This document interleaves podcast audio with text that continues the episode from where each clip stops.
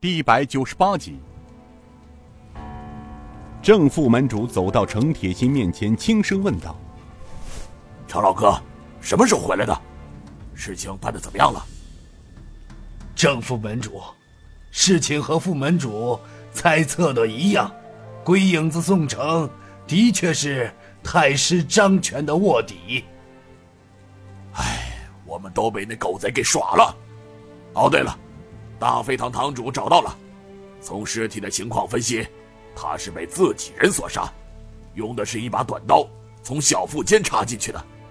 大家知道，凭二堂主铁砂掌雷炎的一身横练功夫，怎么可能遭到暗算呢？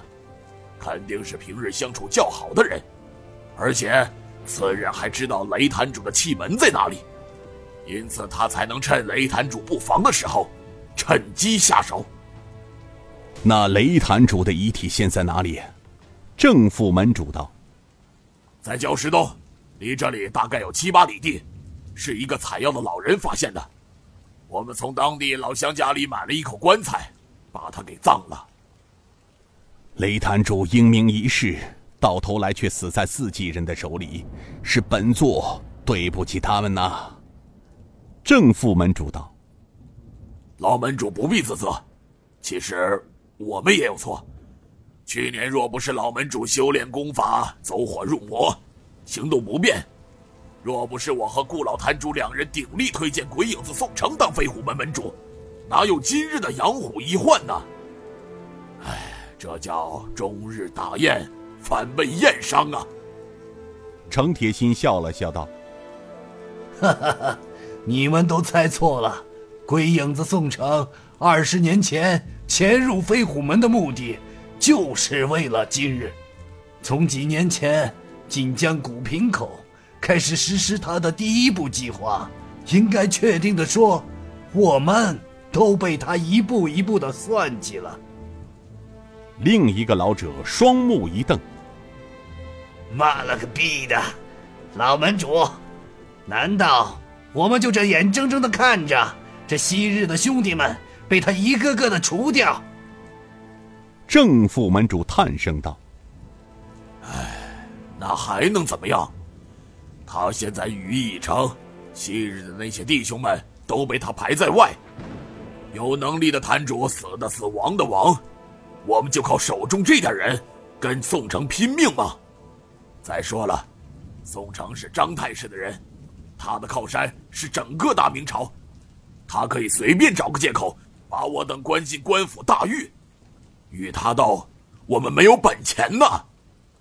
那人道：“拼死算球，他让我们不好过，老子死了也要臭死他。”别做意气之争了，眼下我们还不能与他拼，只要是我们还有翻盘的机会，地下这批黄物可是数千万两呢。眼下主要是先把顾老坛主想办法保护起来，这剩下的事咱们不把话挑明，他鬼影子宋城也不敢轻易的动我们。程铁心惊醒的道：“哎呀，我怎么又把那啥事儿给整忘了？你这个老东西，一惊一乍的，吓老夫一跳。铁心，到底是怎么回事啊？”程铁心笑了笑，也许是件坏事情，也说不定呢。正副门主道：“哎，老程，你就别卖关子了。这几年我就没听说过什么好的消息，多一两个坏消息咱也不怕了。说吧，什么消息？”程铁心道：“这次。”到京城打探宋城那贼人的底细，还另外探听到了一件事情，就是几年前在晋江古平口被残剑门主郑天明救走的那对兄妹出山了。郑副门主淡淡的一笑，道：“ 这有什么？昔日当年被救走，八年后一城出山，这很正常嘛。”郑老弟，事情没那么简单，你先听铁心说说。程铁心道：“事情是由龙虎镖局周总镖头为他的一个兄弟押运的一只暗镖引起的。在押运这只镖的时候，不知道消息是怎么走漏出去的。东厂刘公公段其坤竟然带着数十个杀手围追堵截，无奈之下，周总镖头只好逃到五台禅院去找师兄大悟帮忙。再次被刘延昌围在禅院中，就在危急关头，惹怒了一个正好在寺院中避雨的青年人。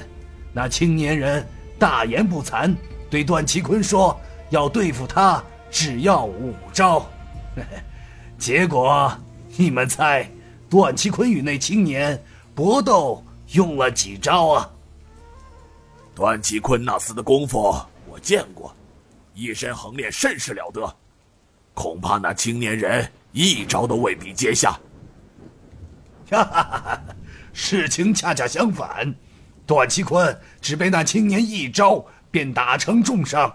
而且那青年出手之快，不但破了段其坤一身横练铁布衫，还废了他一身功夫，吓得刘延昌抬着段其坤狼狈逃窜呐！啊，你你是说段其坤被那青年人一招给打残了？正副门主惊讶的问道。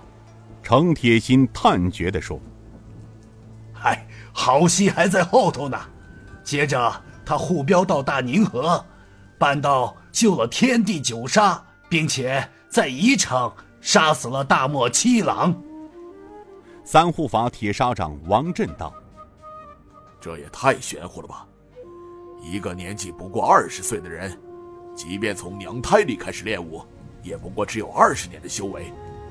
可段其坤、天王四星、大漠七郎，可是高手中的高手。”就他能将他们摆平，这也太不可思议了。这倒是很难说。尹建平的师傅可是残剑门门主郑天明。试问，如果我们老哥几个联手对付郑天明，有几成胜算呢？吴门主这么一说，在场的人不仅哑然。